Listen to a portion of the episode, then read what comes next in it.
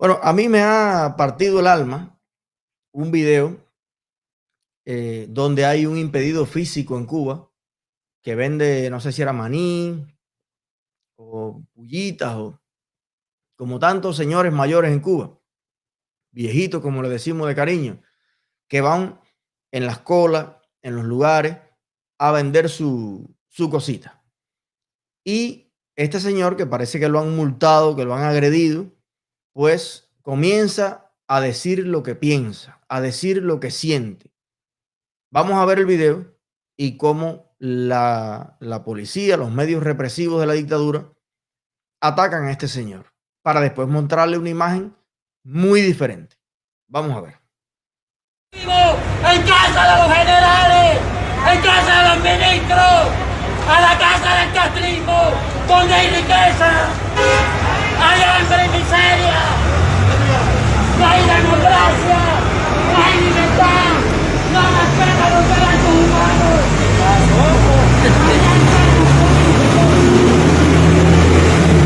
¿Qué decía? Sí, precisamente eso es lo que. No, y, y, y viste el lenguaje corporal de la gente que está alrededor. Este es un señor encabronado, indignado, como no se puede estar de otra forma, ¿no? Eh, con toda la situación que hay. Y a pesar de sus limitaciones, a pesar de su edad, a pesar de la vulnerabilidad que tiene, que se le ve, ¿no? En, su, en sus brazos y demás, este señor lo único que le queda es su voz y su dignidad y su razón. Y empieza a expresar lo que siente. Y su discurso es muy coherente porque dice, en casa de los ministros, en casa de los que gobiernan, hay de todo, la situación es diferente. Y eh, empieza a pedir democracia y a pedir libertad y a pedir respeto a los derechos humanos. Y tú ves a las personas a su alrededor, otros señores mayores igual que él, que están en la misma cola, sufriendo las mismas consecuencias de la dictadura, y la gente se le empieza a abrir como si el Señor se hubiese pedido. Esto ha pasado siempre en Cuba.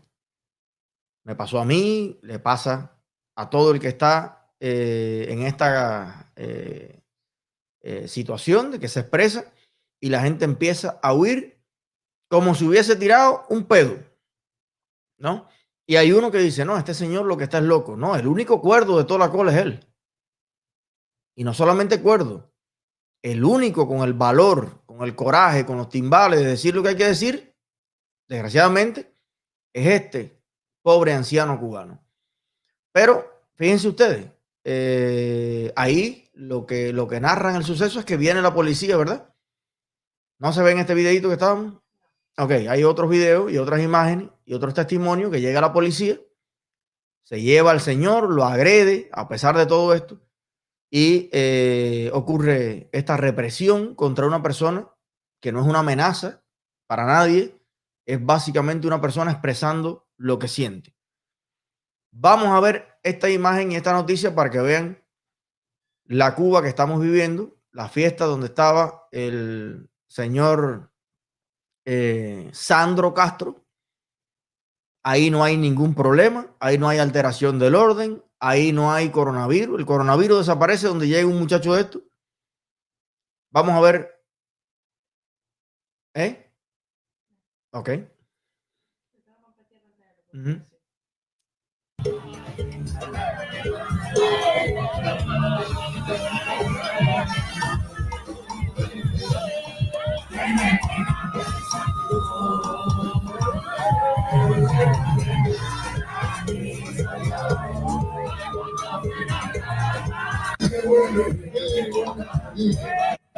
Bueno, hay, hay noticias por ahí donde se reseña este hecho, una mega fiesta. Eh, ahí está Sandro Castro dándolo todo, dando toda la cintura del mundo. Ahí no hay un nasobuco que usted vea por ningún lado. Ahí no hay ningún problema de coronavirus. Ahí no hay absolutamente nada. Y yo eh, pongo esto aquí en perspectiva porque más de 300 mil personas por mes nos ven desde ip.cu, desde todas las provincias, nos escriben estudiantes, abogados, incluso policías, personas del partido de toda la isla de Cuba, para que vean el contraste de esas muchas Cubas que hay en una Cuba. Hay una Cuba en la que usted no puede dar ninguna opinión. Hay una Cuba en la que usted no puede ni siquiera, cuando te, te desbaratan a maltratos, represión, tú no puedes hablar porque entonces es desorden público, es desacato, es juicio. En 24 horas, lo que le hicieron a, a este muchacho del movimiento San Isidro y es preso. O multado con cifras que ahora yo no me imagino las, las multas de cuánto serán.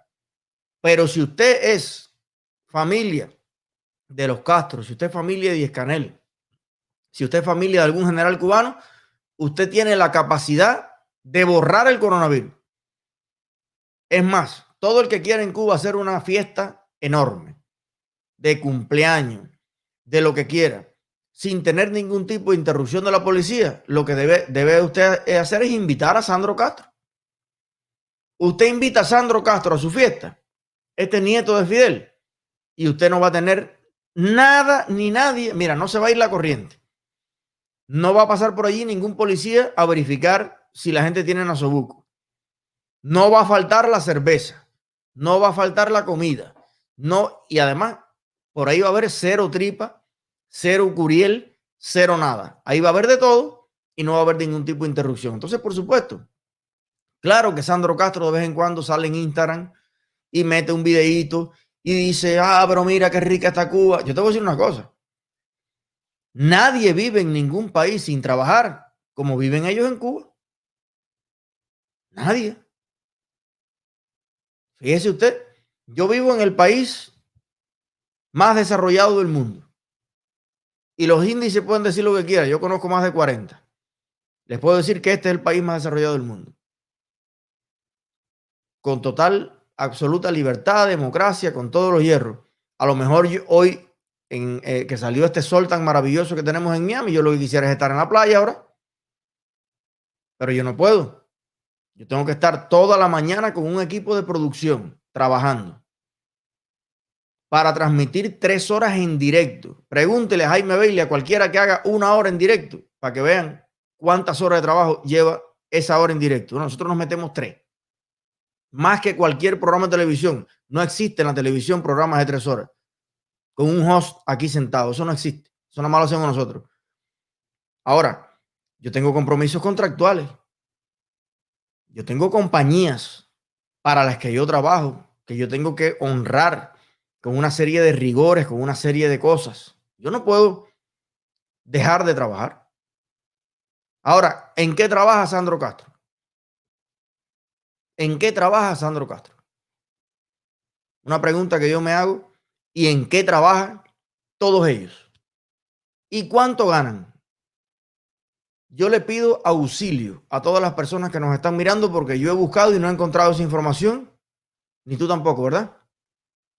Hay una lista que anda por ahí en la Gaceta que publica eh, los salarios ahora, las escalas salariales, el médico, si es especialista, si no es especialista, el tal. Pero a mí me gustaría, yo no sé por qué este es un secreto tan difícil, saber cuánto gana Díaz Canel.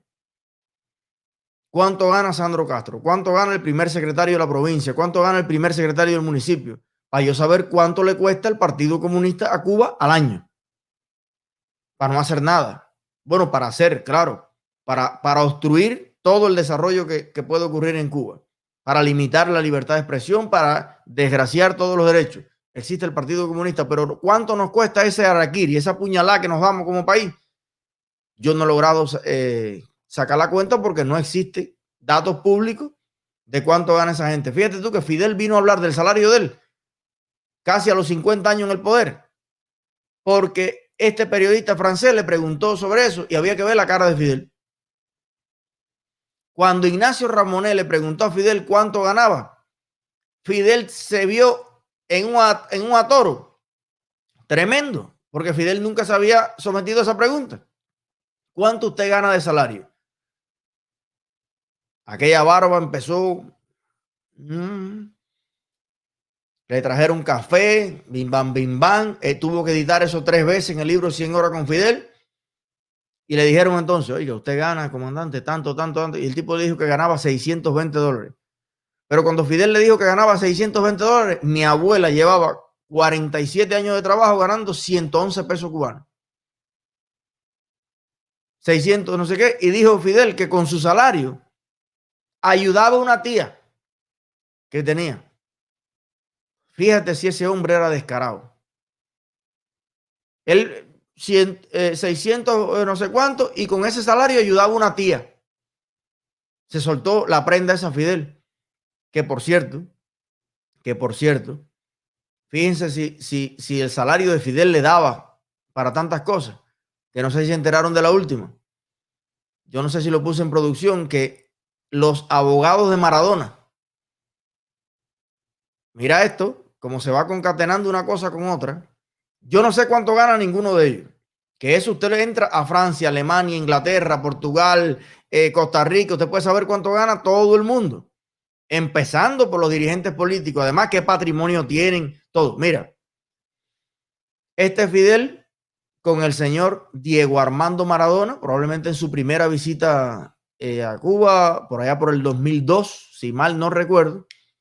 Y resulta que ahora los abogados de Diego Armando Maradona, después de su muerte, están reclamando una mansión que Fidel le regalaría a Diego Armando Maradona en su primera, eh, cuando Maradona fue la primera vez a, rehabilitarse a Cuba, ¿sabes? rehabilitarse con más droga, con muchachitas jóvenes, con descaro, con prostitución, con hacer lo que le daba la gana, ¿no? Él fue a Cuba de unas vacaciones libidinosas, pagadas con el sudor del pueblo cubano, pero sin que el pueblo cubano se entere.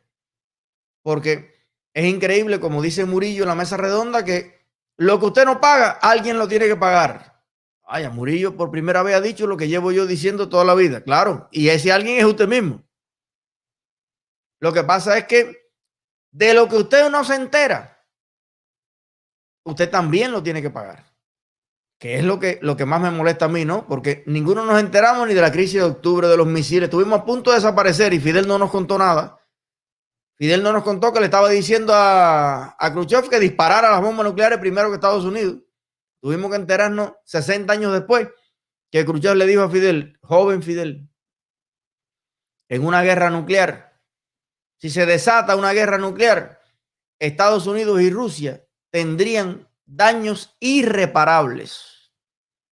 La humanidad tendría daños irreparables, pero Cuba iba a desaparecer de la faz de la tierra. Y con todo eso Fidel le decía, métele. Y Fidel, después lo supimos por el testimonio de sus propios escoltas que estaban allí con él, de Sánchez y los demás, que estaban en un búnker a no sé cuántos pisos de bajo tierra y con no sé cuántos planes de la familia y todo el mundo sacarlo en submarino para todos lados, a diferentes partes, y se iba a morir tu mamá, la mía, tu abuelo, el mío, tú y yo. Yo no iba ni a nacer, ni mi papá probablemente iba a nacer, pero ellos sí se iban a salvar. Entonces, bueno, volviendo al tema, ese Fidel que nos engañó toda la vida, que pagamos miles de cosas de las que no nos enteramos porque jamás en la vida se ha publicado con seriedad y con claridad en presupuesto público nacional. Bueno, fíjese con 620 pesos cubanos de salario, que hoy, ¿cuánto estaba de corriente Fidel? La pregunta que yo me hago y seguramente se la hace también el anciano que estaba gritando tantas verdades en una cola. ¿Cuánto pagaba de corriente Fidel? ¿Cuánto paga de corriente Murillo? Yo quisiera averiguar esas cositas los vecinos, por favor, háganme llegar la información. ¿Cuánto paga de corriente cada uno de esos dirigentes y cada una de las queridas de los dirigentes? Pues cada vez que ellos tienen una, y tienen muchas, y a veces tienen algunos en varias en diferentes provincias, eso es casa, aire acondicionado, eh, un estándar de vida de, de tres pares. Ah, pero Fidel dice en ese mismo libro que el comité central él no está muy pendiente de ese asunto del salario porque el Comité Central del Partido Comunista se encarga de brindarle lo necesario para vivir a él y a su familia. Bueno, ¿y qué es lo necesario para vivir?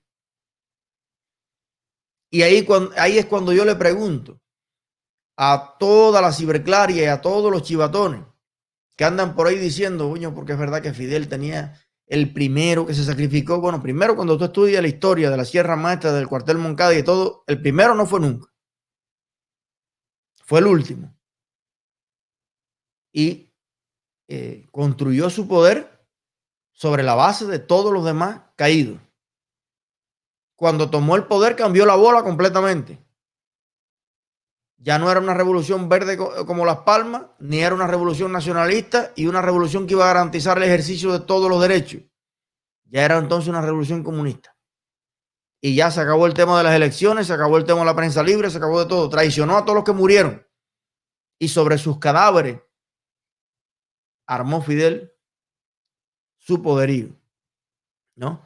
Y entonces, bueno, eh, ese Fidel le legó, entre otras cosas, entre otras lindezas, a todos los dirigentes que tenemos hoy en Cuba. No le voy a llamar una mala costumbre, yo diría la pendejería enorme de ni siquiera tener el valor de decir cuánto ganan.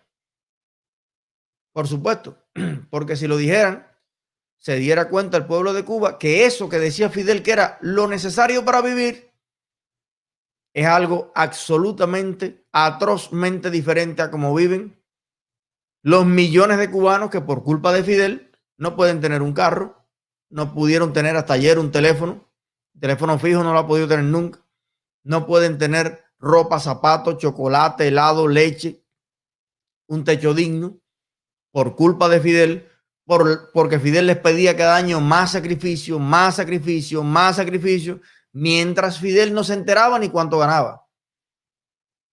Le regaló la casa a Maradona. Pero ¿a cuánta gente le regaló casa Fidel?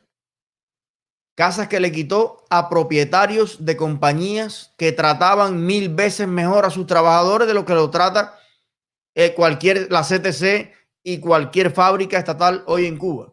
Estaba mirando las fotos el otro día de la fiesta de fin de año de la industria Bacardí.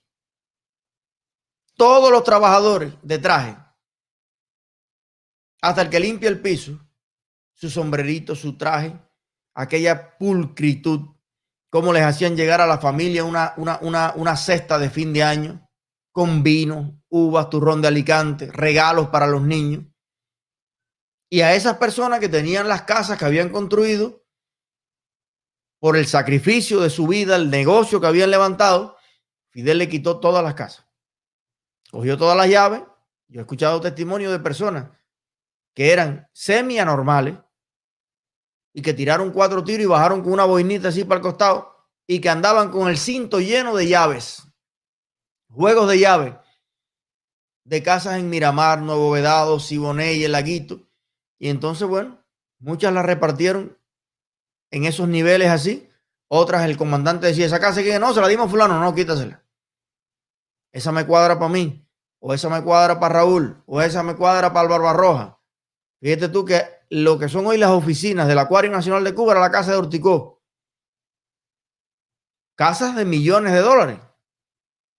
Que jamás en la vida Vilmita, con la edad que tiene, ni siendo neuróloga en Cuba, se podía comprar ni un baño de esa casa. ¿Quién le regaló la casa a Vilmita? ¿Quién le regaló la casa al que le llaman el cangrejo? No me gusta decirle apodo a la gente, pero no me sé el nombre. Todo el mundo sabe quién es. ¿Quién le regaló la casa a todos ellos? ¿Quién le regaló la casa a, ¿cómo se llamaba el, el escritor? Gabo. Gabriel García Márquez, que es otro ejemplo de comunistas a conveniencia. Un gran escritor, no hay duda. Un gran poeta, un gran novelista, pero un tremendo vividor también. Un tipo que fue enlace de negocios de droga, un tipo que fue un alcahuete de Fidel Castro toda la vida. Pero claro, por muy bien que te vaya a ti como escritor en Latinoamérica, eh, Gabo era colombiano, ¿verdad? Colombiano.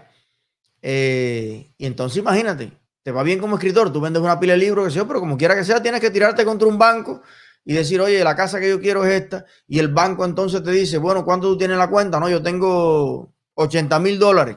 Oye, eso es mucho dinero, ¿no? Pero yo soy buen escritor, genial, pero tu casa vale 2 millones.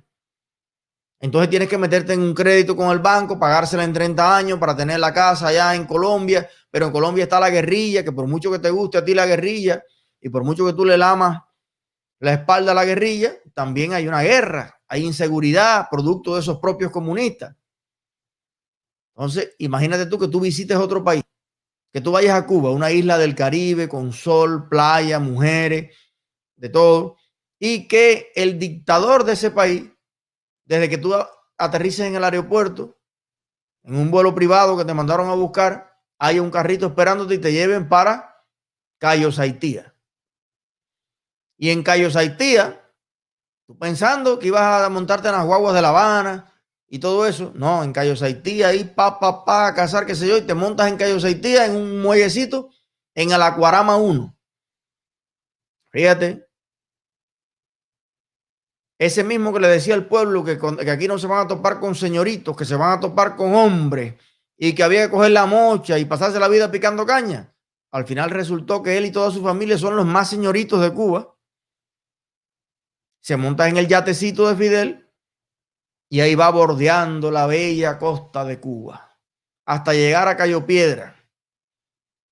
Antes de llegar a Cayo Piedra pasan, volvemos con los regalos. Ustedes saben que Fidel Castro le regaló una isla a un presidente cubo en Alemania. Ustedes saben que en el archipiélago cubano hay una isla que es propiedad de Alemania. ¿Por qué? Pues Fidel Castro se la regaló a un amigo de él que era presidente allá en Alemania en aquel momento. Y entonces, bueno, yo me imagino que Alemania, que ya era un país, eh, bueno, no estoy seguro si fue cuando la Alemania, si fue de la parte comunista o de la otra, si llega a ser de la otra, los, los, tipos de los países democráticos, por ejemplo, Gaddafi le quiso regalar aquí a, a una secretaria exterior un anillo de oro que costaba no sé cuánto y un, dirigente en los Estados Unidos no puede aceptar ese regalo. Fíjate que yo, para invitar a comer a Marco Rubio, tengo que cocinarle aquí en mi casa y con 20 cuidados. Si fuera a hacer eso, porque hasta una cena puede ser una complicación. ¿Cómo es la democracia? ¿Cómo es la cosa que alguien tira una foto y entonces dice, bueno, se comieron ahí 200 dólares? Y eso puede ser un problema en democracia, pero en dictadura no. En dictadura te regalo una isla, te regalo una casa. Eh, viene un drogadicto de, de allá de Sudamérica. Uno de los tipos que fue de los mejores futbolistas y de los seres humanos más eh, tóxicos en general que se puede hablar en la historia. Diego Armando Maradona. Viene ahí y le regalan una mansión. Entonces, esa es la Cuba que nadie conoció, esa es la Cuba que nadie vio, porque todo eso ocurría en un tiempo en que no había internet, en que Eliezer Ávila no tenía un canal, ni Otaola tenía un canal, ni el otro tenía un canal porque no existía ni la tecnología, ni los medios, ni estaba tan embarcada económicamente la dictadura porque vivía de otras, de otras cosas para poder autorizar un poquito internet. Eran contextos absolutamente diferentes. ¿Qué está pasando ahora? Que estamos en retrospectiva. Claro que el criterio del pueblo cubano sobre Fidel Castro no hubiera sido el mismo si con Fidel Castro en el poder y en el momento que ocurrían estas cosas lo hubiéramos sabido. Si alguien hubiera leído, alguien hubiese visto la cantidad de tomaduras de pelo que año tras año Fidel le hizo a los cubanos, yo creo que el criterio no hubiera sido el mismo. Pero por un lado, Fidel dilapidaba corrompía, regalaba y hacía lo que le daba la gana con la propiedad pública y con la propiedad privada de otros cubanos. Imagínate, yo vengo con, dos milicianos, me paro y te quito la casa y la casa después se la regalo a Maradona porque le da la gana a él. Entonces, claro, mi abuela no se enteró nunca de eso. Mi padre no se enteró nunca de eso. Nadie se enteró de eso, nos estamos enterando ahora. Entonces tú dices, bueno, pero ya Fidel está muerto, ¿no? pero si estuviera vivo se lo iba a decir igual. Como hoy se lo digo a Raúl Castro y a Díaz Canel las cosas en su cara. Allá y aquí, conmigo si no hay eso, por años. Entonces, bueno, así las cosas eh, con los regalos de Fidel, que son Hay un museo por ahí, hay un lugar, tengo entendido, ese debe ser otro objeto de disputa. Creo que Fidel Castro tenía como no sé cuántos millones de dólares en regalos que le hicieron a él. Una parte de esos regalos él los repartió entre la familia, los conservó, los más valiosos, los más importantes, y otra pila de diplomas que le dieron en el mundo entero y de también de pinturas, cuadros y cosas importantes, estaban en un lugar que era una reserva del Consejo de Estado, un archivo, una cosa que era para que Eusebio Leal hiciera un museo y pusiera todos los regalos eso de que le habían hecho a Fidel diferentes personalidades en el mundo. Bueno, de eso no se ha hablado más. Se murió Eusebio Leal y esa es una de las preguntas que yo quiero eh, pedir ayuda. Como mismo a veces dice, se busca y se pone así un cartel para que el que pueda dar alguna información. Ese es un punto. primer punto, salario de los, de los dirigentes comunistas en Cuba. El que lo tenga, por favor, que nos los aporte al teléfono del programa. Y segundo, investigación de tarea que le quiero dejar a todo el mundo. Averiguar qué pasó con ese almacén donde había millones de dólares en diferentes piezas, en diferentes cosas que eran regalos. ¿Quién se repartió eso ya? ¿Dónde está eso? Porque ya que Fidel le robó tanto al pueblo de Cuba, ya que Fidel le robó tanto a las personas que tenían su casa, su empresa, su negocio, su restaurante, su bolera, su salón de fiesta, bueno, yo creo que sería justo coger todo eso, subastarlo en una subasta internacional para los come bola que anden en el mundo que les gusten los regalos de Fidel, se los, se los vendemos. Y con eso a lo mejor hacemos 100 kilómetros de autopista.